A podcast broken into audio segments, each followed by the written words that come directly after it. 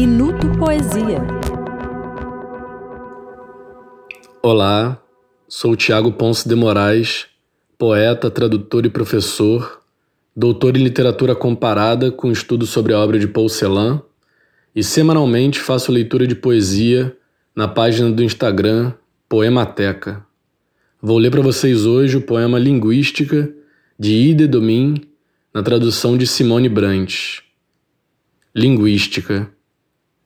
Tu deves conversar com a fruteira. Inventa uma nova língua, a língua da cerejeira em flor, palavras da macieira em flor, palavras brancas e rosas que o vento carrega em silêncio. Confia-te a fruteira quando sobre ti recai a injustiça. Aprende a silenciar na língua branca e rosa.